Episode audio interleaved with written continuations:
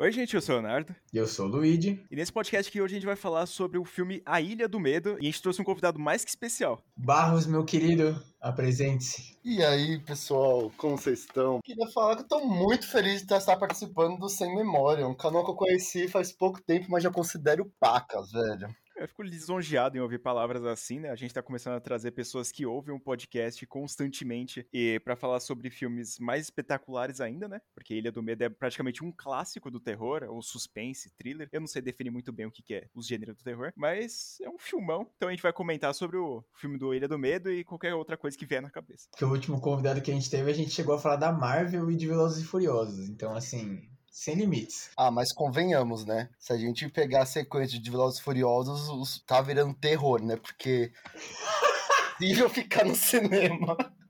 É que eu não assisti esse último aí, mas o penúltimo, que eu, já perdi a conta, é o oitavo, eu não sei qual que é. Mas, mano, é bizonho porque os caras, eles se esforçaram para fazer alguma coisa diferentona e, de, sei lá, mano. Eu acho que tá virando o, o, novo universo do Invocação do Mal mesmo, porque tá começando a aparecer uns negócios bizonhos. Se eles não meterem o Velozes e Furiosos X, que eles vão pro espaço, é, eu acho que eles falharam. Mas eles já não foram pro espaço nesse novo? Mano, eu não sei. A gente não vai falar de Velozes e Furiosos de novo, velho. Vamos falar sobre Ilha do Medo. Mas pra acabar a série, como toda trilogia, bem mais que trilogia, não sei nem o que é mais do que uma trilogia, é, tem que ser a origem.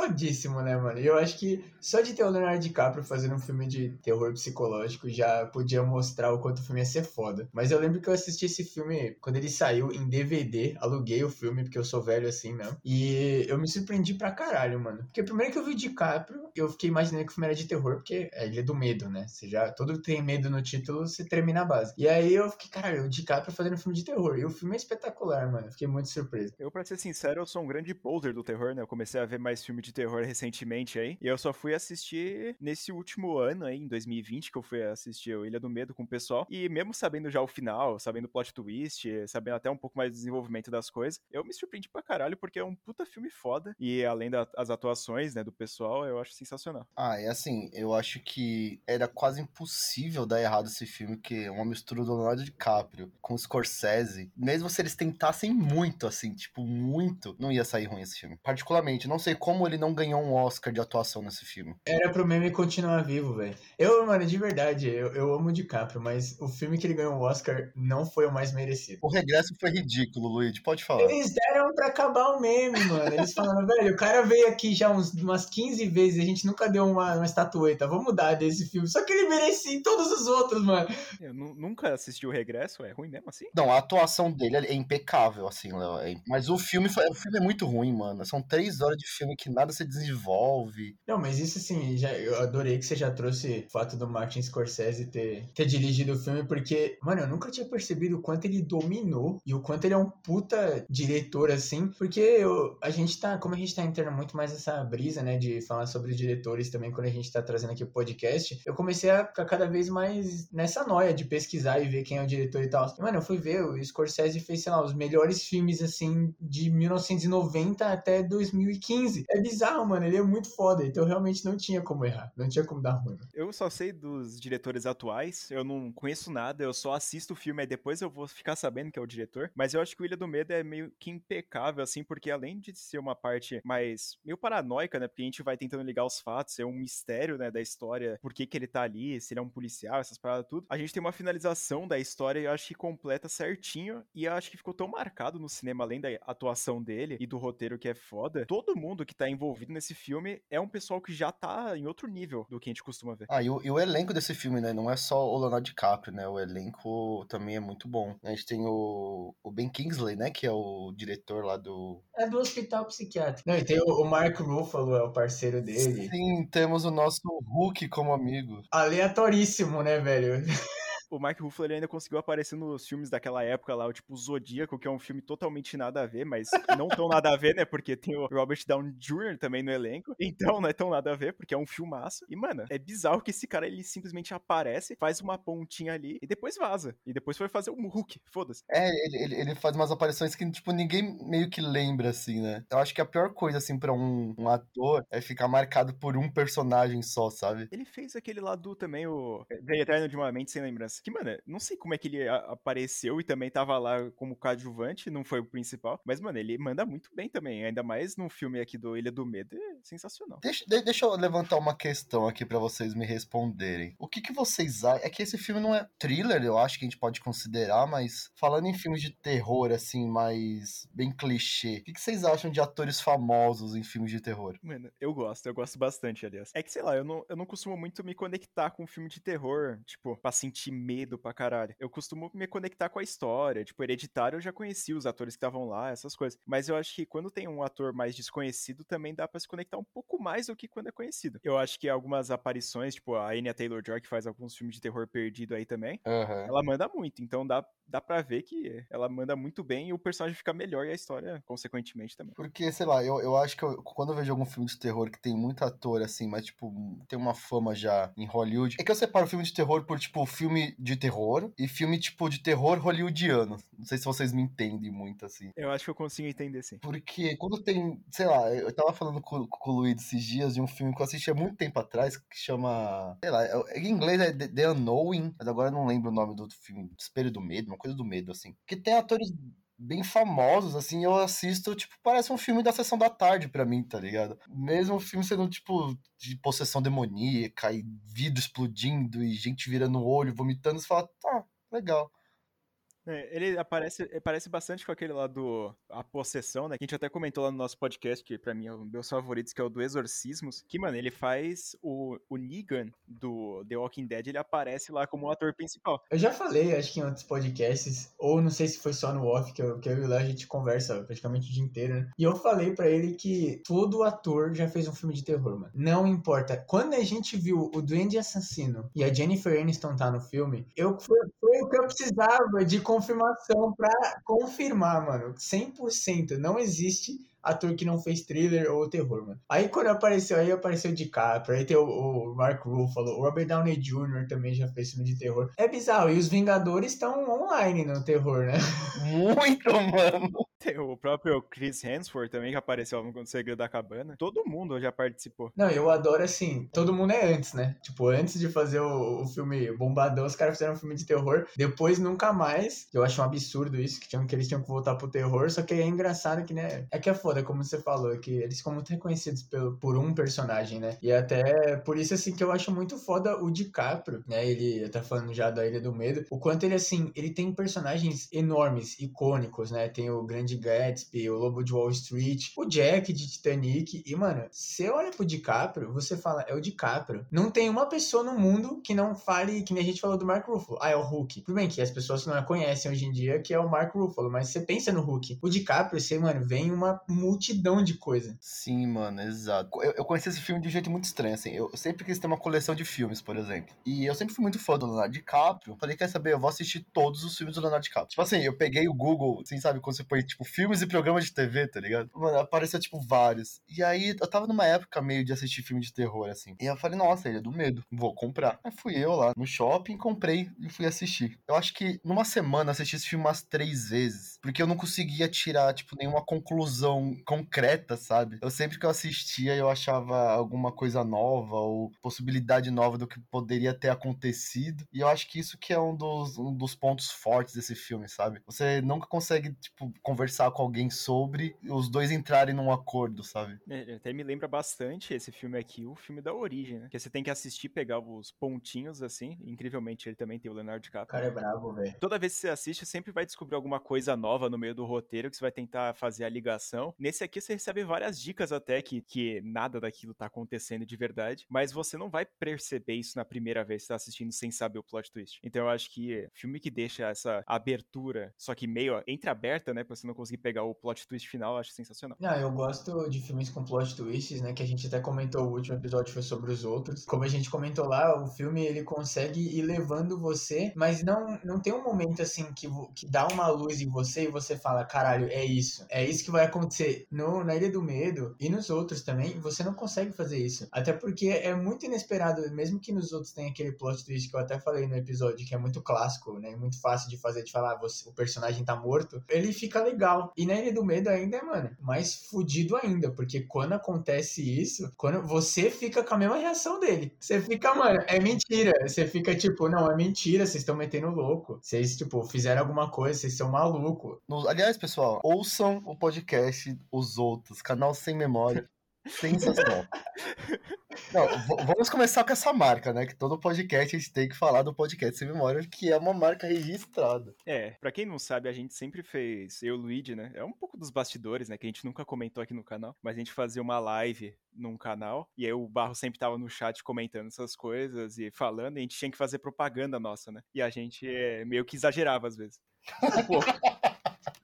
Talvez até demais. Não, mas assim, o, que, o que eu acho legal nos outros, que eu acho que, que também foi um ponto muito forte lá, é que a gente meio que já, já sabe o que acontece, mas quando acontece, a gente ainda assim fica surpreso. E eu acho que é o que acontece muito com A Ilha do Medo, né? Porque o filme começa, começa assim, ele tá num barco, ele é um, um investigador policial, e o, o, o Mark Ruffalo é o parceiro dele, eles estão indo, eles foram contratados por essa clínica psiquiátrica, porque uma, uma paciente sumiu e eles estão indo investigar o que aconteceu. E é numa ilha, mano, tipo no meio do mar, velho. Que clínica psiquiátrica fica no meio do mar, velho? Me expliquem isso.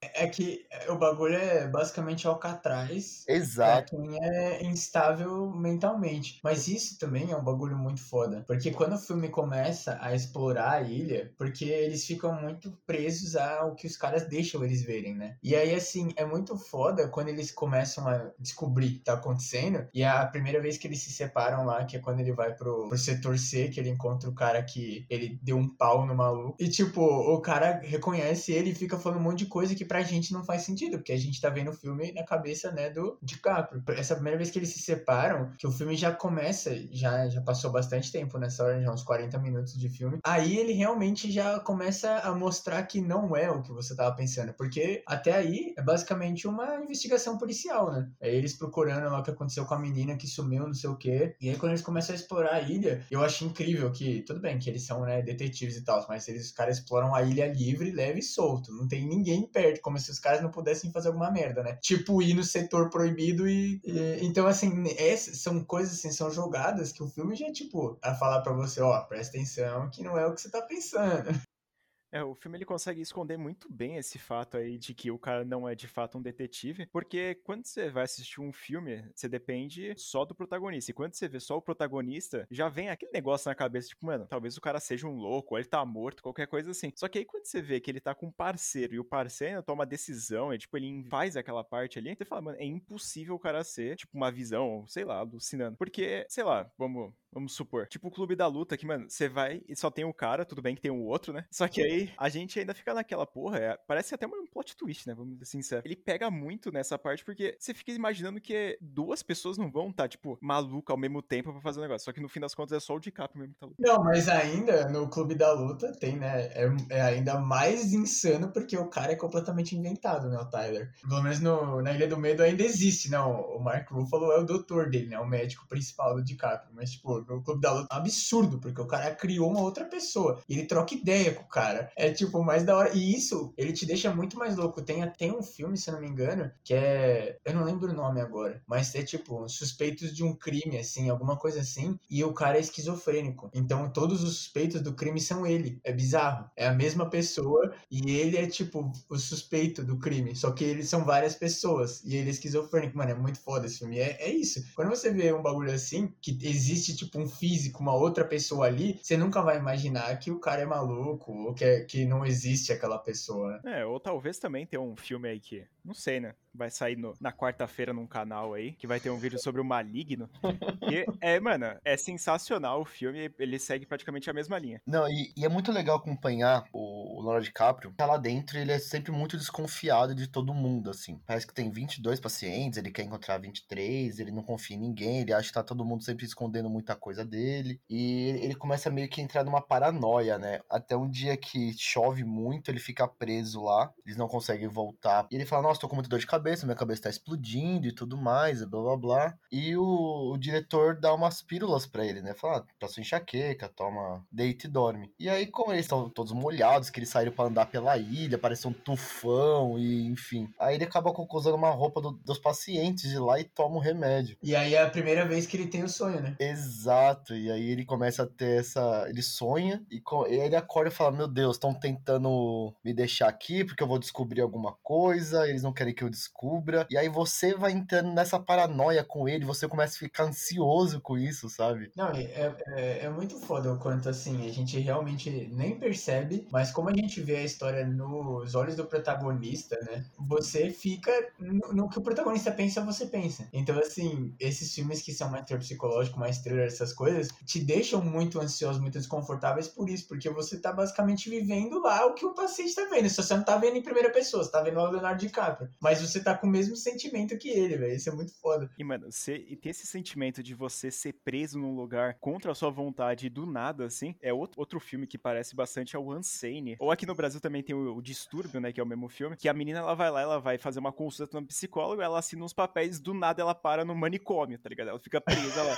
Aí você fica acompanhando ela, você fala, mano, o que que tá acontecendo, porra? Eu não quero ficar preso aqui com ela. Aí começa a ter um monte de coisa, ela começa a falar que tá, foi injustiçada, mano. É uma viagem absoluta esse filme também. E, mano, é um medo real, porque, mano, imagina, você tá indo lá para resolver o negócio e acaba sendo preso. E aí você fica ainda mais maluco, porque você tá acompanhando a visão do DiCaprio. E, cara, você não consegue sair dali. Você tem que acompanhar o personagem e ir até o final para tentar ter, tipo, uma, uma dúvida, assim, uma, algum respiro, assim, do que, que tá acontecendo. Sim, mano. E depois disso, assim, né, tem, tem todo o negócio do setor C e também tem aquela parte muito foda que ele acha que o Mark Ruffalo morre, né? Porque ele some e eles estão num penhasco lá. Nossa, sim. E ele, mano, e ele encontra a paciente. E ela fala um monte, uma pá de fita para ele que eles vão. E ela fala exatamente isso, né? Porque é o que ele quer acreditar. Então ela fala, não, porque eles, né, eles fazem coisa absurda, me prenderam aqui porque eu descobri a verdade, não sei o quê. E é, é muito foda isso, mano. Pior é que, como, né, a gente tá na cabeça dele e no final a gente sabe, né, descobre que ele é doidão.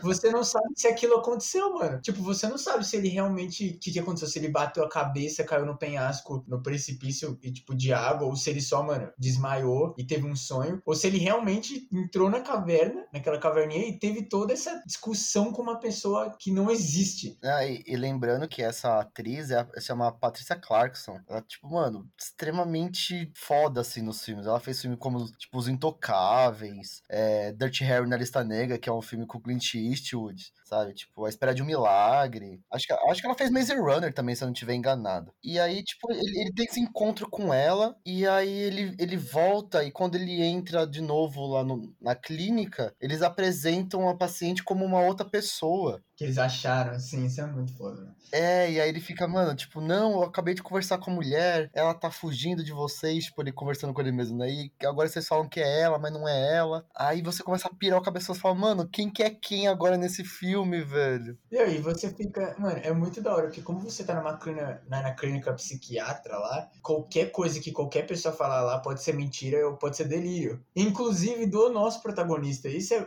mano, muito foda, porque por mais que a gente tá vendo a visão dele, você fica nessa noia e você começa a falar, caralho, todo mundo tá mentindo. Mas, tipo, ele também tá mentindo, né? Se você pensar. No final, né? A gente descobre que ele também tá loucão.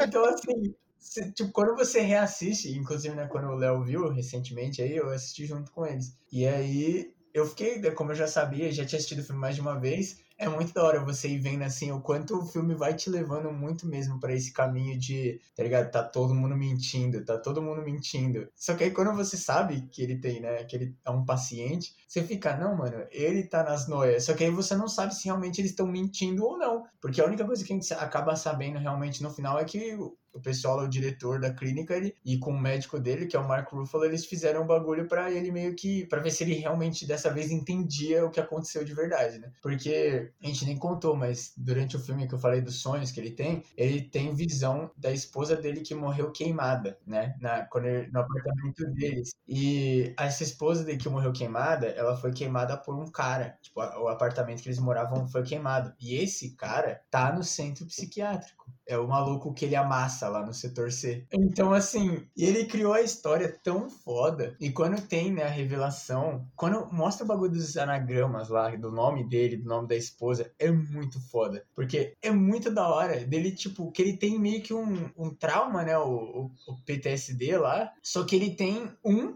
mas ele inventou outro, mano. Porque ele inventou o que ele viu lá, que ele metralhou as pessoas lá. Só que, na verdade, o trauma dele é que a esposa dele enlouqueceu, né? E matou os filhos. Então, assim, mano, isso é muito insano. Muito insano. Porque ele criou, pra, pra fugir do que aconteceu, ele criou um trau outro trauma, vários outros traumas para fugir, tá ligado? Ele criou outra pessoa, mano. É muito absurdo. É, eu acho que eu vou ser responsável por trazer as referências inúteis aqui nesse programa. Porque, mano, quando você falou de parte de, mano, manicômio, as pessoas tá maluca e todo mundo vai tá mentindo, me lembrou automaticamente do, do culto do Chuck, que é um filmão, mano. É mano, eu sou fanboy desse filme. Que é realmente o pessoal malucão e fala, mano, tem um boneco assassino tentando me matar. E ninguém acredita nisso. E aí, quando você vai tentando ligar os pontos assim, ninguém vai acreditar, obviamente que não. E aí, quando o Lid fala que o pessoal tá falando mentira, ou nem, ou nem existe a pessoa, né? Pelo esse filme aqui é bizarro. Cara, dá um ar muito grande, porque você termina o filme e fala, cara, eu quero reassistir para entender o que, que poderia estar tá acontecendo nessa situação ou não. O Scorsese, assim, mano, né, não tem nem explicação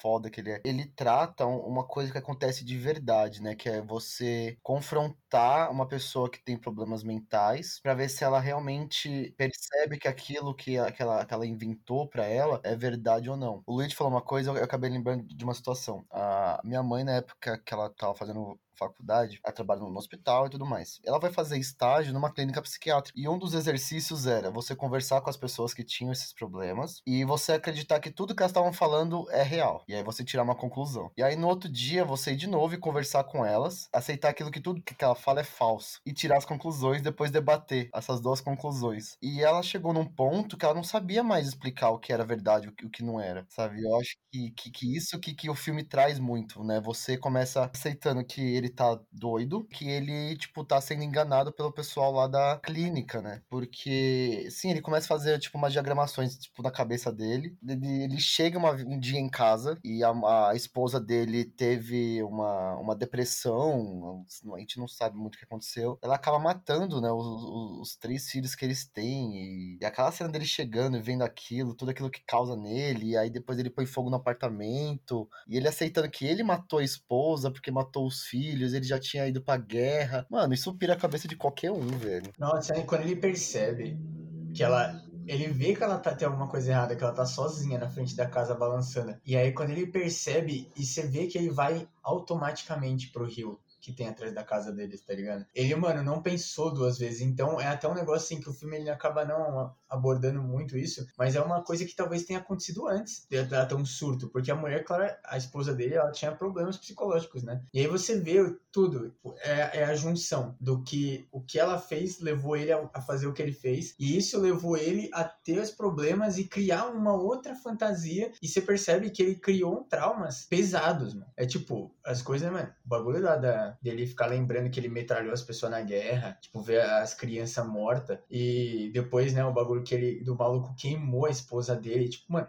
são traumas pesados. Só que o trauma verdadeiro é tão pesado que o cara teve que criar traumas pesados. E mesmo assim, quando a gente descobre o que aconteceu de verdade, você fica, mano, caralho, é pior ainda do que o que ele apresenta durante o filme. E, mano, também é outra coisa, esse bagulho, tipo, nesse ponto que eles começam a ser tratados como pacientes, né? Que ele tá com a roupa, tá fumando o cigarro deles, que inclusive, né, a personagem, a paciente que eles estão procurando, ela fala pra ela não fumar, que ela fala, ah, você tá fumando o cigarro deles, você tá usando a roupa deles. Ela, ela leva ele a essa ideia de, né, eles estão te enganando vão te prender aqui porque você tá descobrindo que não deve, igual aconteceu comigo. Como ela some depois, né? A gente realmente não sabe se ela existe ou não. Só que, velho, você vê como a cabeça dele funciona, porque ele tá tão aprofundado na fantasia que até no final, na verdade, do filme, os caras, eles contam, né, falam o nome verdadeiro dele, a esposa dele, o Mark Ruffalo lá, falam toda a verdade para ele, que a paciente nunca existiu, pá, não sei o quê. E é assim, só que, mano, você vê que ele criou a fantasia tão absurda, criar outra pessoa para mim, ele, vê uma pessoa que não existe lá,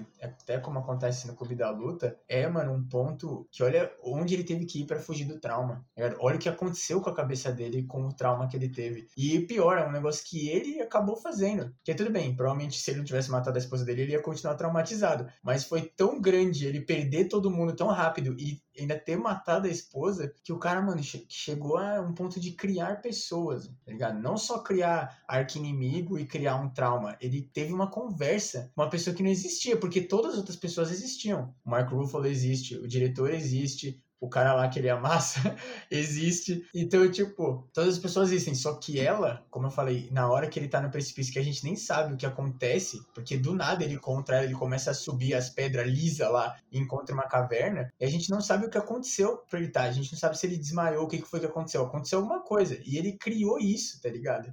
É muito foda? Falando mais dessa cena do que ele espanca. Vamos explicar um pouco mais essa cena que ele espanca o cara que, mano, pra mim é o auge do filme. Foi maravilhoso. O que acontece é o seguinte: ele vai, ele aceita, entre aspas, o trabalho de investigar o sumiço da paciente nessa clínica, porque ele sabe que o cara que matou a esposa dele, que botou fogo no prédio, tá lá, né? Então ele já vai meio com terceiras intenções, segundas, quartas e quintas intenções. Quando eu falei que ele chega todo molhado, que acontece tufão, é, um raio cai no, no na, na área leste, assim assim, né, da clínica, desliga as luzes, as celas abrem, as pessoas estão lá, né, que são as mais perigosas, fogem, e tá tudo muito né, bagunçado. E aí ele aproveita que tá tudo bagunçado, pega a roupa lá dos enfermeiros e entra nesse local pra, pra tentar achar o cara. E nessa o Mark Ruffalo já sabe que, tipo, né, ele tem essa treta com esse paciente lá. E fica tipo, mano, não, não vamos, você vai fazer o que lá, né, blá blá blá. Aí eles vão. Aí eles entram e começam a subir umas escadas e tal. Aí, mano, a melhor cena pra mim, do nada aparece um cara, um doidão, parecendo um Smeagol, ataca ele e fala assim, tá com você, e sai correndo, mano. Mano, é muito boa essa cena. Ele vai atrás do cara, ele trata com o cara, é um passeio. Aí chega um, um policial lá e prende o cara e tá levando. E aí ele chega numa área que tem uma, umas celas lá, né?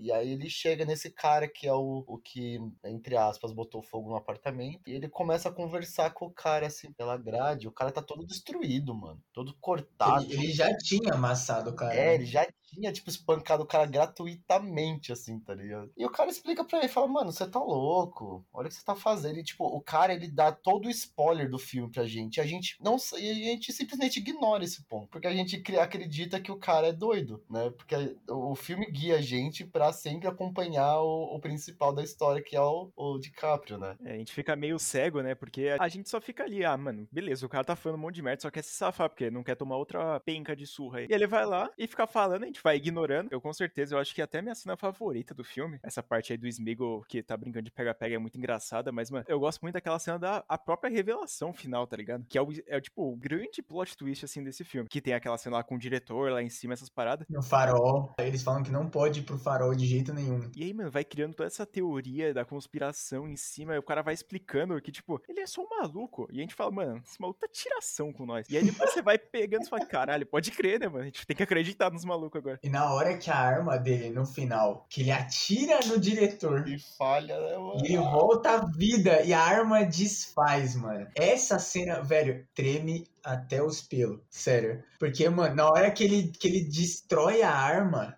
que tipo, ele, ele fala, o que, que vocês fizeram? Que tem a, o TD, né, que é Ted Daniels o nome do que ele criou, e tem até, mano, os caras fizeram uma arma, velho. Tipo, ele, eles, e é muito foda, porque depois disso tudo, eles explicam que era meio que a última chance que eles tinham com ele, tá ligado?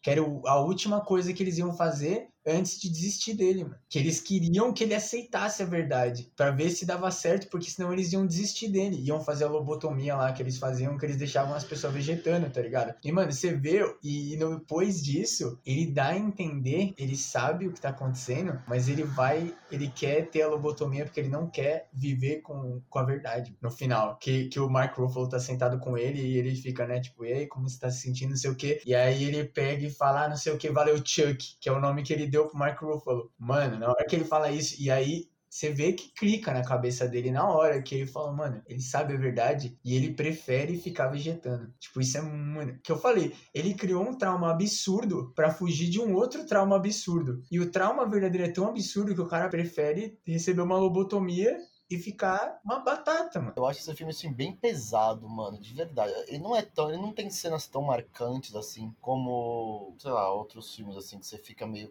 tipo, enojado ou com medo, eu acho esse filme muito pesado. Assim, tem todas as cenas que durante o filme, a, a, mulher dele aparece acho que umas três, quatro vezes. E, mano, uma cena ela tá com as crianças mortas no colo e ela começa a derreter em sangue. Tem até uma, uma, uma cena que ele abraça a mulher dele, assim, por trás, que é representando uma pintura, não sei se vocês já viram isso. E, e vai criando essa, essa teoria da conspiração que o Léo falou, porque o filme apresenta pra gente que ele foi um guerrilheiro dos Estados Unidos, né? Porque os Estados Unidos salvaram o mundo na Segunda Guerra Mundial, né? Dizem eles, né?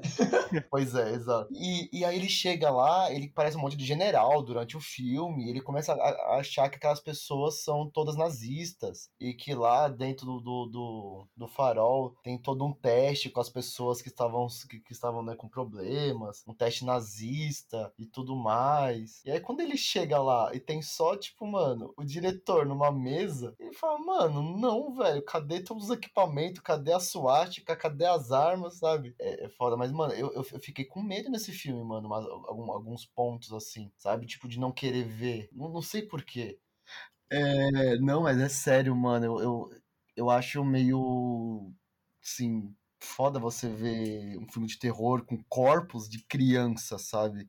Cria uma coisa muito pesada para mim, assim, mano. Realmente, quando mexe com criança, eu acho que é o que mais pega, né? Porque a gente não tá acostumado nem em filme de terror, daqueles mais gore possível, assim, a gente nem tá acostumado, tipo, quando mexe com criança, e principalmente quando mata, né? Eu acho que isso é um ponto determinante do filme, né? Que o que deixa mais ser desconfortável. Tipo, isso assim, que você até falou, que não tem cenas icônicas de a lá, assim, ver o Jason, ver o Fred vindo na viela lá, andando com os braços, ou o diretor, né, da parte da maquiagem e tal, enfiando a cabeça no, no pano de látex lá em cima da cama da Nancy. Não tem cenas assim, tá ligado? Mas o que o filme. Eu, eu gosto muito de terror psicológico e pode dizer thriller barra suspense, sei lá. É, eu considero esse filme como terror psicológico pelo que ele faz com você depois. Porque assim, um suspense, para mim, quando ele se resolve, ele se resolve. Agora, um terror psicológico, que é thriller barra suspense, igual o Ilha do Medo acaba sendo um pouco, tem alguns filmes assim de, de suspense que eu nem lembro de ter assistido, mesmo que os filmes são bons. Mas o Ilha do Medo, desde o dia que eu assisti, eu nunca mais consegui esquecer. E olha que eu sou do podcast sem memória, hein, gente? E eu nunca consegui esquecer Ilha do Medo. Eu acho muito foda, mesmo que não tem cenas icônicas. Obviamente, esse bagulho de mexer com criança, mano. É, criança representa a vida, tá ligado? Nem o Michael Myers mata criança, mano. Então. Tem alguns filmes eu acho que meio que exageram no gore tão grande assim, mas a qualidade do filme é tão ínfima, é tão bizarro, porque a Ilha do Medo consegue mexer com isso, deixar você meio perturbado da cabeça, mas fazer um filme bom. Mas o, outra referência lixo que eu tenho aqui é a Mulher de Preto, que tem o Daniel Radcliffe, que a cena inicial do filme é logo três crianças pulando de uma janela. Não é nada legal, entendeu? Mas mesmo assim eu já comecei o filme, caralho, só que aí depois eu fui, mano, degradando. Eu acho que mexer com criança, como eu já tinha comentado, é tão paranormal, assim, é tão, tipo, fora do normal, vamos dizer, que, cara, ele fica marcado na nossa cabeça de todo jeito. Eu assisti uma vez só o filme, pretendo assistir as outras vezes também, né? obviamente. Só que, cara, você obviamente vai lembrar primeiro do plot twist, depois vai começar a lembrar das cenas meio perturbadoras. E o que o Lid falou de ser um filme que é, tipo, terror psicológico, eu também concordo, mas eu costumo ver ele mais como thriller, que é, tipo, é um dramão, mas com um pouco de terror, que nem o filme que eu adoro pra caralho, que é o Seven. Tem o Brad Pitt e o Morgan Freeman que, mano, os dois, eles mandam muito bem, e é aquela investigação pique Ilha do Medo, só que, é claro, não tem nada a ver o, o plot twist final, mas continua sendo perturbador do mesmo jeito. Esse filme me lembra muito um filme que eu assisti muitos anos, mas, tipo assim, muitos anos atrás, tipo uns 12 anos atrás, que chama O Mistério das Duas Irmãs. É um, é um filme assim, a menina volta para casa, ela tava internada, a gente não sabe onde, e a gente não sabe o que aconteceu com ela. E começa a acontecer toda, tipo, a história do filme. E no final também tem um puta plot twist que a gente olha e fala, mano, eu não percebi isso, sabe? E o A Ilha do Medo é, tipo, muito igual. Você vai sendo guiado de um jeito e, tipo, as pessoas vão atuando, e aí você vai, ok, você vai só aceitando aquilo. Não chega nenhuma parte que você confronta, fala, mano, mentira, isso daí não tá acontecendo. Até tipo a cena mesmo que tem a mulher no buraco lá, mano, enterrada com os ratos, sei lá onde que a mulher tá. Você aceita que, que, que ela de verdade, sabe? Depois que o filme acaba, que você fala, mas será que ela era de verdade ou não? Mas, tipo, no filme você simplesmente aceita, sabe? E aí o filme te induz até o final e acha que tudo tá sendo conspirado. Ele sai fugindo do, do sanatório. Ele explode o carro do diretor, mano, de graça também. O cara perdeu um carro, mano. A gente não tá citando nisso, mano. E aí ele chega lá no farol, blá blá blá, e acontece tudo aquilo. E aí ele chega o ponto que ele tá sentado com o Mark Ruffalo, que o Luiz falou. E ele fala a, a frase que fica tipo: é, é melhor você viver como um monstro, tipo, ele sair de lá depois de ter ficado todo esse tempo, ele ter matado a esposa, ele ter participado da guerra, tipo, vivendo em sociedade ou morrer como um homem bom. Então a gente fica tipo, será que ele realmente recobrou a consciência e escolheu ter ficado lá no presídio? Eu fui dar uma pesquisada e a, a roteirista que chama Laeta Kalogrid, se eu não me engano, ela falou que na interpretação dela, ela falou que ele não recobrou a consciência, mas ele teve um, um lapso de, de, consciência naquela hora, sabe? E logo depois ele volta, né? Ele retrocede e chama o, o médico dele do, do, nome que ele inventou. Quando até a roteirista já deixa em aberto, assim, significa que não tem resolução de jeito nenhum. Eu até lembrei, assim, um pouco do, do Seven, né, que vocês comentaram, porque você vê, como, né, tem coisa de policial também, quando acontece aquela coisa absurda, o, você vê o Brad Pitt, você vê que ele fica nessa cabeça, porque ele sabe que se ele matar o cara, o cara vai ganhar. Ele tá fudido depois, porque além do cara ganhar, ele vai perder tudo que ele construiu, mano. Só que, porque ele vai, né, perder, provavelmente vai ser demitido, então, provavelmente ser preso, porque ele executou o maluco. Mas, ao mesmo tempo, eu até eu lembro que eu vi um vídeo, li algumas coisas que eu, que eu gosto muito de ver essas coisas, nessas análises, assim, mais, mais psicológicas dos personagens e de cena, né? E essa cena do Seven é tão bem construída, o ponto de que o cara, o vilão, ele aparece até o final, ele domina o filme, tá ligado? E assim, ele é filmado de um jeito que o sol parece uma auréola, tá ligado? E ele acredita que ele é um anjo. Então ele ser filmado com o sol na cabeça dele como se fosse uma auréola, como se fosse um anjo, uma coisa boa. E mano, quando ele tá nessa de eu mato ou não mato, tem um frame que aparece a esposa dele e ele mata, tá ligado? Então, tipo, você vê que ele ficou. Só que, mano, a gente tá na cabeça dele nessa hora. Que ele tá, mano, na, na guerra do bem e do mal ali. Se ele mata, se o cara ganha, ele vai se fuder. E se ele não mata, mano, a esposa dele morreu. E o que, que vai acontecer? E aí ele tem o frame da esposa dele e ele mata o cara, tá ligado? E é a mesma coisa disso, tipo, ele teve, né? Pode ter tido um, um lapso ali de realidade, mas você vê que ele foi, mano, pelo menos eu interpreto, né, até pela frase, que ele escolheu, mano. Porque ele ia voltar para a sociedade, ele entendeu o que ele fez, só que ele nunca ia se perdoar. Ele não queria, é, não queria ter que lidar com isso de novo. E aí ele, ele preferiu acabar com tudo, né? Basicamente ficar lá vegetando. No caso, né, o, no Seven o cara mata e o vilão ganha e acontece todas as merdas né, que a gente não sabe, mas é meio óbvio, né, mano? É um policial que executou um cara, gente. Ele foi uma escolha, e essa parte no Seven também é muito foda, mano. E, né, não precisa nem falar, o Scorsese é, mano, foda, então também tem esses momentos do filme. E, é, mano, é muito bem roteirizado, esse filme é do caralho. E como eu falei, é um filme que, velho,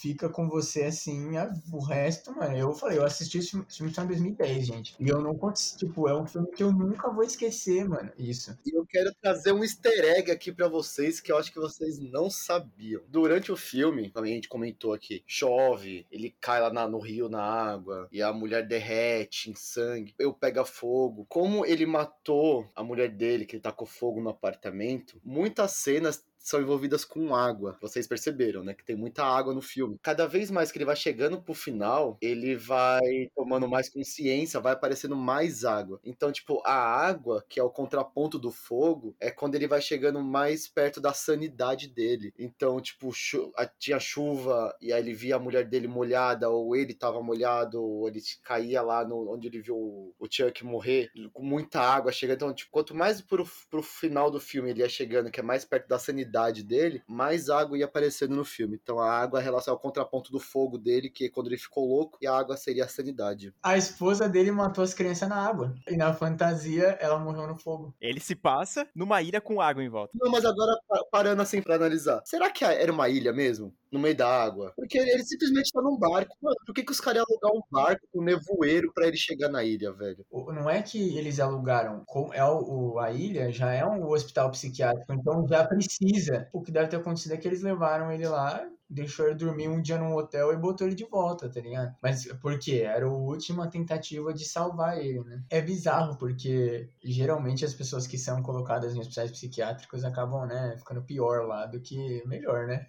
Em maior parte, assim. E você vê que no filme até onde os caras foram para tentar salvar ele, né, mano? E aí a gente nem. Você pode pensar que era porque ele era um detetive e ele era muito foda, porque ele era um detetive mesmo, né? Tipo, não, isso não é uma parte 100% inventada. Ele era um detetive. Ele só inventou outra pessoa. Tipo, na verdade, ele inventou que ele era da guerra, mas na verdade ele era um detetive, né? Sim, exato. Ele tinha uma patente, né? Então ele era uma pessoa importante. Provavelmente ele era... então os caras foram um quilômetro a mais ali para tentar salvar ele. Mas é muito foda. E é... Ah, esse filme é espetacular. Eu fiquei muito feliz quando você escolheu esse filme Barros, porque eu e o Léo, a gente, desde que a gente criou o podcast, a gente, né, desde que o Léo assistiu o filme, a gente já falou. Eu já tinha falado antes que eu não saberia como que a gente ia trazer, mas ter um convidado aí que traz umas coisas legais, assim, e até a gente já ter amadurecido um pouco no podcast também já ajudou. Então, mano, obrigado por ter escolhido esse filme. Mas não tinha como, mano, não tinha como. Esse filme tá no meu top 3, onde eu, eu, sempre deixo o terceiro lugar vago. Vira e mexe, eu sempre assisto algum filme que eu acho muito bom, é, que assume lugar, ou eles fazem algum filme muito bom, e enfim, né? Mas, mano, Exorcista em primeiro e A Ilha do Medo em segundo, pra mim, não tem, não tem nem como discutir. São dois, sim, gêneros entre, diferentes, né? Estilos diferentes de filmes, mas que causam aquele terror, aquele impacto em você que você fica sentido, sabe? Mexe lá no âmago, assim. Você comentou que você tinha duas categorias, né? De de, tipo de filme, né, de terror. Quais que seriam o, é, o, os melhores filmes nas duas categorias, que é o hollywoodiano e o outro? Isso eu tenho porque, assim, quando eu assisto um filme, filmes de terror, que eles, eu acho que sempre que eles querem trazer alguém que é famoso, que, tipo, muito famoso, a gente meio que ignora o fato de outros atores famosos nesse filme Ele é do Medo e foca no Leonardo DiCaprio, porque, mano, é o Leonardo DiCaprio. E não, é, e não foi um filme vendido como terror, assim. Mas eu, eu sempre acho que eles cagam nos filmes que tem atores muito famosos, sabe? É, eu, eu acho que nunca, eu acho que é sempre um filme para fazer dinheiro. E filme que eles pegam para fazer dinheiro nunca funciona muito. Me mesmo o Hereditário. Mano, aquela atriz é impecável. Eu sou muito ruim de nome, tá, gente? Vocês vão começar a perceber isso. Mas eu acho, mas ela, ela é muito maravilhosa, mas a gente olha para ela e fala assim, nossa, eu já vi ela em outros filmes. Mas não é tipo, ah, é o, é o Leonardo DiCaprio, sabe? Eles não são tão conhecidos quanto os outros, né? Eles dão um pouco mais de veracidade ali. Mas ela, a atriz hereditário, ela falou que ela não gosta de terror. Só que quando ela leu o Hereditário, ela falou que não, ninguém sem consciência negaria fazer esse filme. Pior que eu tenho que concordar, obviamente, né? Eu que sou o maior defensor dessa porra aqui, a gente até fez vídeo lá no canal explicando. Mano, é obviamente Hereditário, O Exorcista, são filmes perfeitos, cara. E é óbvio. Eu acho que eu tenho, meu, até o meu top 4, mano, fechado, assim, por enquanto. É, né? o, que tá no Leatherbox, né? Que agora. é o que tá no Leatherbox, eu deixei lá nos filmes favoritos. Segue a gente lá! É, e aí, mano, eu até comentei com o Luigi esses dias, esses dias acho que foi também ontem, que eu falei para ele que, mano, eu tenho dois tipos de filme aqui que eu paro o meu dia para assistir, que é basicamente terror e filme adolescente de romance. Se vocês entrarem na minha lista do Leatherbox, vocês vão ver que tem, tipo, mano, um monte de filme de terror, aí do nada uns três, dois, assim, seguido de romance adolescente, porque realmente, mano, eu não sei explicar, mas é o que eu perco mais tempo, assim, na minha vida assistindo e é o que mais me diverte, mano. Porque filme de terror, antes, antes né, antes de eu começar a acompanhar freneticamente, assim, era, era era um filme que, mano, eu assistia, não era o meu favorito, mas eu tava lá. Só que agora, mano, é tipo tão automático assim o que eu quero assistir. E toda hora que eu vou pra algum canal de stream, eu sempre vou na parte de terror. E preocupantemente, no Prime Video, quando eu entro lá, eu assisti praticamente todos recomendados. Então eu fico preocupado comigo mesmo. Não, não, não e ainda no Prime Video, né? As qualidades duvidosas. O Léo falou que tem esses filmes, tipo, os hollywoodianos, foi porque eu assisti um filme que chama. que eu lembrei o nome agora, chama Alma Perdida. Mano, ó, tem o, o, o Idris Elba, tem o Gary Oldman, sabe? Tem, tipo, o Ken Gingat, que fez, tipo, Crepúsculo. Ele fez Quebrando as Regras. Ele fez, tipo, vários filminhos, assim, tipo, bem. bem... Ele fez o Padre também, que eu lembrei agora. É... Enfim, tem, tem o, o, o Actus Schaefer também, que fez uma série muito. que fez, muito sucesso aí. Ele é de uma família engraçada, enfim. Então, tipo, mano, é um elenco muito bom. Eu falei assim, ah, vou assistir esse filme. E aí, sabe quando, tipo, você começa a assistir um filme, aí você tá com uma cara, tipo, neutra, sabe? Aí passa uma hora e meia de filme e você tá continuando com a mesma cara. O filme acaba, você fica tipo. Ok. mano, é um filme com, é, é, tão, é tão ruim. Ele tem tanto. Mano, sei lá, não sei o, o, o que, que o diretor tentou fazer, velho. Porque é um filme que deixa tanta ponta solta, mano. Mas tanta. Você fala, velho, não faz sentido isso. Era só ele ter feito isso. Aí, tipo, não. Mas o roteiro manda você fazer isso, sabe? Os filmes de terror que tem atores muito famosos, eles acabam não sendo tão legais. E eu acho que atrapalha o fato de você conhecer a pessoa. Porque, mano, no terror, pelo menos para mim, eu gosto de quando todo filme, na verdade, de quando é natural tá ligado? O negócio assim, que é uma pessoa que poderia existir no seu dia a dia. E os filmes, eles são muito, cada vez mais fantasiosos, né? Até que na, tá na febre do super-herói aí total que o mundo tá vivendo. Então, assim, ter um, um, ator famoso num filme de terror acaba quebrando tudo. Porque já é uma pessoa que você conhece, que né, já, já tinha a sua imersão. Eu acho que o filme de terror é o que mais você precisa ficar imerso. E ainda, então, eles sabem que as pessoas vão assistir porque tem o Leonardo DiCaprio, tem uhum. o Idris Elba, ou o Robert Downey Jr. E aí eles sabem, eles não precisam fazer um filme bom. Eu acho que eu fui amplamente julgado uma vez aí que a gente fez um podcast sobre os filmes que só a gente gosta, que é o Massacre da Elétrico Retorno. Eu vou ter que trazer esse filme aqui porque eu acho um absurdo eu ser julgado por isso. Porque tem a Renée Zellweger e o Matthew McConaughey, que os dois são ganhador de Oscar. E o pessoal aqui do, do podcast costuma me julgar. Porque, mano, é um filme tão sensacional e é uma fase tão bizarra, assim, dos atores. Eu acho que os caras pensou tanto na vida deles, falaram, caralho, o que, que eu estou fazendo? E aí, mano, eu, eu vejo que, tipo, os caras estão na fase tão foda-se, assim, que os caras estavam atuando, tipo, parece de qualquer jeito, assim. E o filme é tão engraçado e tão divertido, cara. Eu não sei, é que eu acho que é uma situação específica, né? Que os dois atores estavam no começo, aí depois eles ganharam o um Oscar no, e o filme ainda tava para ser lançado. E aí eles proibiram o filme de sair. É, e aí foi uma combinação tão perfeita, assim, eu acho que não tinha como ser melhor. Porque, mano, é mais divertido do que aterrorizante. Mano, vocês chegaram a assistir esse filme, O Alma Perdida? Não, né?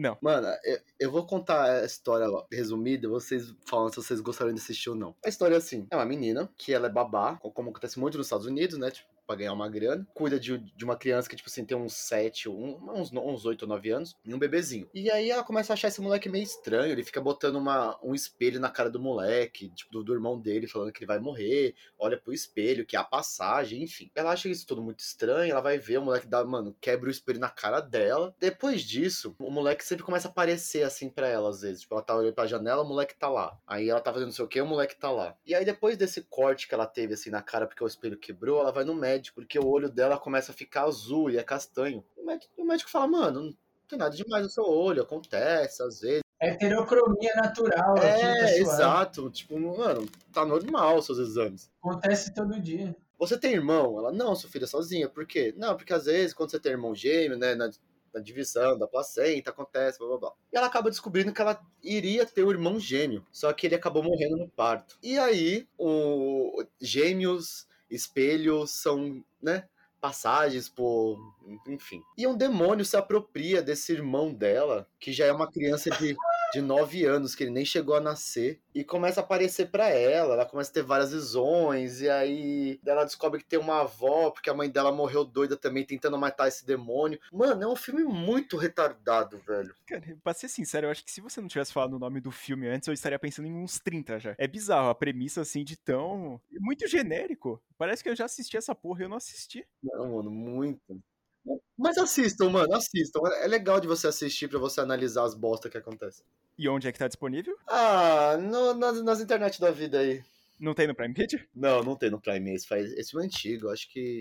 Não, mas é, esse filme, até quando. O Barros ele deu algumas opções, né? Eu adoro que o pessoal que vem aqui no podcast não consegue decidir que filme quer falar. E eu sempre falo assim, gente, a gente só vai começar o podcast, depois a gente pode conversar de vários filmes, igual com o Mike, que a gente falou mais de outras coisas do que do, da trilogia do Invocação do Mal, né? A gente falou de um milhares de coisas menos da trilogia. e, e, tipo, ele, ficou, ele falou desse é uma perdida. Eu falei, beleza. Aí depois ele falou assim: não, eu quero falar de Ilha do Meu. Eu falei, beleza. Aí depois ele falou de um filme que a gente já falou aqui no podcast e que o Léo e o Barros, eu quero ver esse crossover de xingamento. Exorcismos e Demônios. Nossa! Tomem o microfone e falem tudo que vocês querem. eu vou começar já já falando, porque, mano, eu já comentei esse filme maldito aí. Não é, não é, tipo, eu acho que é o pior filme da vida, assim, que eu já assisti. Obviamente que não. Mas, mano, é horroroso. É, se vocês assistirem lá o podcast sobre exorcismos, vocês vão ver a minha ingratidão. É que eu também tinha. Eu me esforcei, né? Eu lembro que eu tinha assistido, acho que uns seis filmes seguidos, assim, só pra comentar no podcast. E aí, quando eu fui assistir esse aí, eu já tinha visto umas críticas falando, ah, é meio superficial. Só que eu fui assistir, mano, e realmente não acontece porra nenhuma no filme. Eu não sei, eu não sei se eu dormi, não sei o que aconteceu, porque eu não entendi nada. Mano, é que assim, quando esse esse filme foi, ele foi pra ser lançado, ele foi lançado como o pior filme de terror já feito. Eu lembro que eu fui no cinema assistir, sei lá, algum filme da época, acho que ele é de 2012, não é esse filme? Sei lá de que ano que é. Eu acho que é até mais recente esse aí. Ele é de 2017, né? 2017, é isso aí. Então, eu fui assistir algum filme na época e apareceu o trailer. E, mano, se você assiste o trailer, o trailer é impactante. Tipo, mano, tem umas cenas lá, tipo, bizarras, assim. Aí eu, eu fiquei de assistir esse filme. E eu não assisti porque eu passei uma, uma, uma época, assim, na minha vida sem assistir filme de terror. Porque minha mãe, quando ela teve uns problemas de saúde, e ela começou a ter, tipo, umas convulsões espontâneas, assim. E, mano, pra quem vê uma pessoa tendo uma convulsão, é, é uma cena desesperadora, tá ligado? E sempre que eu vi algum filme de terror que tinha alguma coisa parecida, me, me, deixava mal, sabe? E as coisas melhoraram, falei, vou voltar a assistir meus filmes, né? E eu, eu tava lá na Prime procurando algum filme de terror e apareceu esse. Falei, ai, aquele filme lá, vou assistir. Mano, acho que foi a pior escolha que eu fiz na minha vida. Porque, pelo que parece, é um filme que é um caso real, né? De um padre. É, é aquele, é, é, aquela história que a gente já falou, né? Tipo, eu acho que eles tentaram fazer um filme do, do exorcismo de Emily Rose sem ser o exorcismo de Emily Rose, né? Porque é o padre que, que tá lá e a, a menina morreu no, no exorcismo. E, mano, tem todos aqueles clichês de tipo, ela entrar no quarto e a menina já tá possuída, e ela olha, tem um olho preto, e ela vira, tipo, mano, o Hulk levanta a menina assim, e ela tem a telecinese. Mano, parecia que eu tava assistindo Supernatural, tá ligado? Mano, sim. É bizarro, porque até comentei que, cara, a direção de arte, tipo, a fotografia do filme em si, é muito bonito, mano. O, o filme, ele se passa lá na puta que pariu, lá na, sei lá onde. Quem, mano, você vai ver os, os quadros, assim, tem a porra do convento enorme, bonitão, mano. Só que você começa a ver a direção, é um lixo. É sempre a mesma coisa, repete, repete. Eu acho que é um filme que ainda deixa um pouco intrigante, assim, no começo. É, tipo, até a ideia é bacana, tipo, da repórter ir lá, tentar resolver o que, que tá acontecendo. Só que, mano, depois de um tempo, você fica totalmente perdido. Eu não acho, eu acho que esse aí não tá nem no top 30 piores filmes da minha vida, mas ele, ele tá flertando ali, ele tá quase. Não, é, é porque é, esse filme é foda porque, assim, não, não acontece nada do filme. Durante, tipo assim, o filme tem uma hora e meia. Dá uma hora de filme não acontece nada. Aí, do nada, tudo começa a acontecer. E ainda é apresentado aquele cara mascarado, aquela criança, sei lá, o que mascarado que corre atrás dela. Eu não sei como é que eu sei tudo isso desse filme aqui. Eu não sei, eu não sei como é que tem tanta informação nesse filme que eu lembrei. Mas é bizarro, mano. Mano, é um filme muito clichê, que você já sabe tudo que vai acontecer. E, mano, até o jumpscare que dá, ele. Você sabe tudo que vai, tipo, a hora de tomar susto. E ele vem atrasado, mano. Porque essa cena que aparece a criança, ela tá, tipo, olhando assim pra porta. Aí começa aquela musiquinha, né? Tipo. Aí você fala, tá, vou tomar susto. Aí quando a música para, para uns dois segundos, ela olha pra janela e tem uma criança. Aí você fica tipo, não era pra tomar susto agora? Tá ligado? Tipo, até nisso é ruim, mano. Até pra fazer o maior clichê de todos, que é um jumpscare que você sabe que você vai se assustar. Eles erram, mano. O filme é muito desregulado mesmo. Mas eu gostaria de perguntar: esse é o pior filme da sua vida que você já assistiu? Ou você tem algum outro engraçado? De terror? Tem um filme de terror muito ruim, né? Tem alguns que são trash de propósito. Então, velho, eu acho que assim, é que eu não, eu não vejo. Eu vejo filme de terror, mas eu não sou, tipo, um consumidor de terror como vocês, assim, sabe? Que, tipo, assistem sempre vários pra, pra poder analisar e fazer podcast ou canal. Aliás, canal sem memória no YouTube. Vídeos toda quarta-feira, meio dia 15. Exato.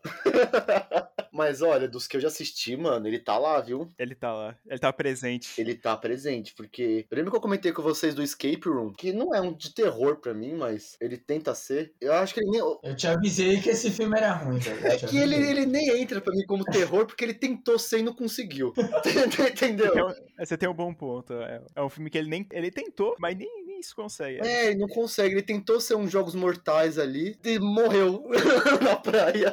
É, realmente, o Escape Room consegue ser muito pior que o primeiro e muito melhor que o Mas, mano, mas eu vou, eu, vou, eu vou falar umas coisas. Tem uns filmes de origem de terror aí que são muito ruins, mano. Mano, pior que é. Eu acho que é um dos, é um dos piores males, né, do cinema, assim. E infelizmente eu sou viciado em franquia. Viciado em continuação. Eu, eu até conversei com o Luiz que a gente tinha assistido o acampamento sinistro lá para falar com outro convidado, o João. E, mano, eu, eu descobri, assim, eu pesquisei no Google, tipo, acampamento sinistro, assim, só pra ver, né? Eu vi que tinha cinco filmes. Aí eu falei, eu vou colocar na lista pra eu assistir. Ele falou, não, Léo, não. Aí eu fui lá e coloquei. Vocês veem que eu tento proteger o cara, né? E o cara não quer ser protegido. O Luigi é o regulador aqui do canal, né? Eu falo, mano, eu tô assistindo, sei lá, eu tava assistindo esses dias A Moça da Limpeza, que é um filme que tem o pior nome que existe. É né? um filme de terror? É um filme de terror. É. Ele não é tão ruim, tá ligado? Ele não é tão ruim. Mas, cara, é bizarro, assim, porque eu mando pro Luigi e falo, mano, tô assistindo A Moça da Limpeza. Ele fala, não, Léo. E eu acho que eu tenho uma tara, assim, por assistir filme ruim. Mano, A Moça da Limpeza parece nome de filme de pornô, velho. Realmente, acho que você tem um bom ponto, mano. Eu acho que. Eu nem sei. Eu acho que eu tinha visto isso aí no TikTok da menina recomendando esse filme do Escape Room. Depois que eu vi que a menina tinha recomendado esses dois juntos, eu falei, caralho, mano. A menina recomendou Escape Room junto. Escape Room não é bom. Aí eu falei, eu vou ter que assistir a moça da limpeza pra tirar minha própria conclusão. Não sei se eu recomendo, não é tipo ruim, caralho. Não sei explicar, mano. Tipo, o problema é que assim, eu, a, a gente é o yin yang, né? Porque eu não sou só o regulador.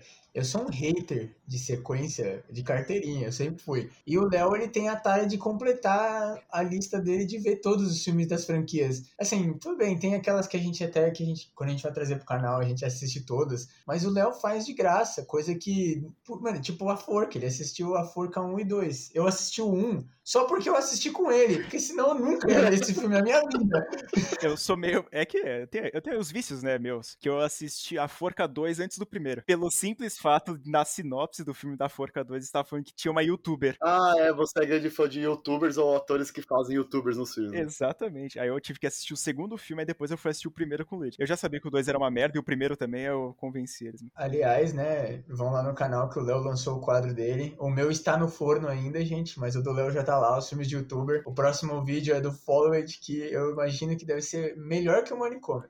De qualidade, sim. Mano, eu assisti um filme muito ruim esses tempos atrás de terror. Eu acho que é o Exorcismo do Vaticano. Putz, eu já teve o desprezo de ver isso aí também, mano. Disserte. Esse eu já vi. É, é tipo assim, é como se o demônio fosse uma bactéria. É isso. Mano, a mina se machuca, ela vai pro hospital, pega um demônio, passou a mão na maçaneta, ih, demônio, peguei. Tô possuído. E aí, mano, ela começa a fazer uns bagulho, tipo, ridículo. E a atuação é muito ruim. E aí no final ela. Ah, estou solta no mundo, eu sou o demonião foda. Ah, ah, ah. É isso. Eu acho que isso aí tá, no, tá, na lista da gente fazer um quadro, um vídeo, né, sobre exclusivo dele. Porque, mano, é, é de fato um dos piores filmes de exorcismo que eu já vi na minha vida, cara. Nossa, Os é ainda tenta botar found footage, tá ligado? Que aparece aquelas cenas de. Nossa, isso é absurdo. Legal que a gente, a gente tava falando sobre Ilha do Medo, que é um dos top, agora a gente tá indo pro lixo do lixo. Mas, mano, o exorcismo do Vaticano é praticamente uma ofensa. Eu tava assistindo ele, o cara falando assim: não, o anticristo ele vai começar a convencer todo mundo que ele é o Deus. Eu já tinha entendido. Ele falou mais quatro vezes isso. E ainda depois, no final do filme, quando a mina vira o anticristo e entra na porra do estádio de beisebol, sei lá onde ela tava, o cara ainda fala de novo isso. Eu falei, eu já entendi, cara. É bizarro. Sim, velho. Ele, tipo assim, olha, é, ele, tipo, ele, ele, quer enfatizar, porque, tipo, com o filme ele não consegue, entendeu? Aí ele quer enfatizar com uma frase, tipo, olha, o demônio, ele sempre tenta provar que é Deus. Aí no final mostra ela curando umas pessoas. Fala, você realmente precisou mostrar isso, velho, pra falar? É que nem o novo filme lá, aquele lá, o que lançou agora, do Rogai por Nós, que a mina é tipo o anticristo também. A... É, é esse que tem o, o, Jim Morgan, né? Também tem. Oh, e tem a irmã, a mano. Tem a Jordana Brewster. Eu falo que, que o Filósofo é filme de terror. Está comprovado. E aí, mano, tem a Santa Maria lá que, mano, ela vai lá e fala, não, eu sou a Salvadora, essas paradas. Só que o trailer já, eu já falei pro Luigi que eu tinha assistido o trailer. Eu falei, mano, que lixo, nem vamos trazer pro canal. Porque senão eu vou passar raiva fazendo um vídeo sobre review. E, mano, realmente eu acho que é a mesma pegada, assim, do Exorcismo do Vaticano não deve ser o mesmo nível. Velho, quando esses bagulho de, de filme com, sabe, ah, o Salvador. Filme de exorcista pra mim, mano, é o exorcista e olha lá. porque, porque o exorcista é foda pra caralho não dá. eu não consigo, tipo, não tem um filme de exorcista que não seja exorcista que é mais de sete pra mim. Lógico que tem, mano. Não tem. O exorcismo de Emily Rose? Tá. Tirando esses dois. eu esqueci do exorcismo de Emily Rose. Na verdade, eu lembrei, mas eu não, não, Enfim. Mas não tem. Tirando esses dois, tipo, eu vejo exorcista, eu vejo que o filme é de exorcismo, o bagulho já insta pra mim é cinco pra baixo. Porque eu assisti até um filme recentemente, chama O Sétimo Dia. Que assim, o filme ele tenta muito, muito, muito ser inteligente. Mas muito, cara, muito. Ele tem o micro, micro plot twist lá. Só que eu tava assistindo com a minha mãe o filme, né? E eu juro, o filme tem, sei lá, uma hora e meia. Tinha passado 20 minutos de filme e eu virei pra minha mãe e falei assim: mãe, isso aqui vai acontecer. O que aconteceu? Lógico que aconteceu, velho. Oh, mas esse filme ele concorreu a várias indicações, né, mano? De, de prêmio. Fala dele. Mano, tem o. É o Guy Pearce, o padre. Eu achei absurdo isso, mas tudo bem. Mano, mas é que assim, é que, é que tem um filme de terror que força muito, que é muito ruim, mano. Eu assisti também um que eu tentei. Mano, juro que eu tentei achar o nome, não achei. Que a história assim, é, é na Itália, é, deve ser no Vaticano também. É um cara que ele tá fazendo um documentário, é tipo hack, sabe? Tipo, ele vai gravando. E se não é ele gravando, é alguém gravando ele. Então, tipo, tem umas coisas acontecendo lá, ele vai filmar uns exorcismos e tudo mais, blá blá blá. E aí ele começa a achar umas seitas no meio da floresta, os caras vão atrás. Só que durante o, o, esses, essas filmagens dele, esses contatos que ele tem com esses exorcismos, ele vai ficando meio, meio mal, cara, né, o, o principal. Ele vai ficando meio puto, meio revoltado, meio cansado, meio doente, ele tá ficando possuído. Eu não sei porque as pessoas acham que ficar possuído você fica doente, tá ligado? Tipo, é uma gripe que você pega. Deve ser. Sei lá, mano. Eu não sei, eu não fui possuído. É, chegou no final do filme, estava numa igreja meio destruída, sei lá. E tinha um cara que tava sendo exorcizado. Mano, que cena engraçada, preciso achar. E aí o padre tava exorcizando o cara, e o cara começou a se contorcer. Mas não é que ele começou a se contorcer. Sabe quando você assiste um programa de calouros, que aqueles caras fazem aquelas coisas de pôr o pé na cabeça e volta e não parece que não tem coluna? O cara começou a fazer isso. E claramente você olhava que era um cara de circo, que ele não era nem um pouco ator, porque ele olhava e ficava olhando pra câmera assim, ó. E aí ele se contorcia e andava, eu falava, eu começava, a- mano, eu comecei a rir, mas eu ri que eu não parava de tão ridículo que tava aquilo, tá ligado? E ele deve chegar pra, pra, pra família dele e falar: Olha, eu fiz um filme de terror, olha que legal a minha cena. Pera aí. Mano, eu jurava que você tava falando de outro filme, que você começou a falar a premissa lá daquele O Último Exorcismo, parecia, que você tava falando. Que, mano, é um filme que é um found footage, que o cara tá gravando o padre, só que o padre é charlatão, aí tem seita na floresta também. Mano, esse filme é foda, tem no Prime Video. Só que é uma menina que ela é possuída, e ela também vira um dois, tá ligado? É bizarro. Mas só pra não ficar falando só de filme ruim, eu vou reforçar aquela indicação: O Mistério do Servo Sagrado. Tá anotado, a gente vai ter que fazer. Tava no Prime, não sei se tá ainda. É, esse aí a gente é obrigatório assistir. Também o pessoal que tá aí assistindo, ouvindo o podcast, né? Faz a lição de casa, assiste e comenta também, né? A gente vai ter que fa- trazer em algum lugar aqui, algum canto de Eu, podcast. fa- a gente vai eu falei mistério, né? É o, o sacrifício, tá? O sacrifício do Servo Sagrado. Estão corrigindo, risca a agenda e bota. Mas então é isso, gente. Vamos finalizar o podcast aqui que tá ficando enorme. A gente vai ter que ter uma, uma parte 2, né, dessa conversa aqui, que, pelo amor de Deus, porque tem muito assunto ainda pra falar, parece que a gente não falou nem um terço do que é capaz. Mas vai ficar pra uma segunda vez, senão vocês têm que ter uma pausa, né? Senão vocês vão ficar ouvindo a gente por três dias seguidos e não compensa, né? Então não esquece de seguir a gente em todas as redes sociais, tá na descrição do podcast, então segue a gente no Instagram, Twitter, Leatherbox, que a gente já comentou aqui também. E a gente também queria agradecer o Barros por essa participação especial nessa, nesse episódio com convidado. Imagina, Rodrigo. Eu que tenho que agradecer o convite. Eu gostei muito de ter participado. Pessoal, muito obrigado pelo convite. Acho que de- deixaremos um to be continued aqui para as próximas. Não, com certeza. Não tem nenhuma rede social que você queira alguma coisa, algum projeto? Caso queiram me seguir, meu, meu arroba é Biel Barros, com dois E's e dois S's no final. Eu sempre posto coisas de comida, eu sou, né, tô quase sendo um chefe de cozinha, então tenho sempre dicas lá, algumas coisinhas. Então, qualquer coisa, segue lá, estou à disposição para qualquer dúvida, caso queiram fazer um almoço para namorada, namorado, família, e é isso. Então é isso, gente. Também sigam o João aí, nosso vinheteiro. Ele está em todas as inscrições. Eu prometo que ele responde, ele demora, mas ele responde. Então, se vocês querem fazer uma vinheta, chama o João, João VR Ferreira. Valeu, Barros, valeu, Léo, e obrigado você que ouviu. Até o próximo. Eu fui o Luigi. Eu fui o Leonardo. E eu fui o Barros. E tchau!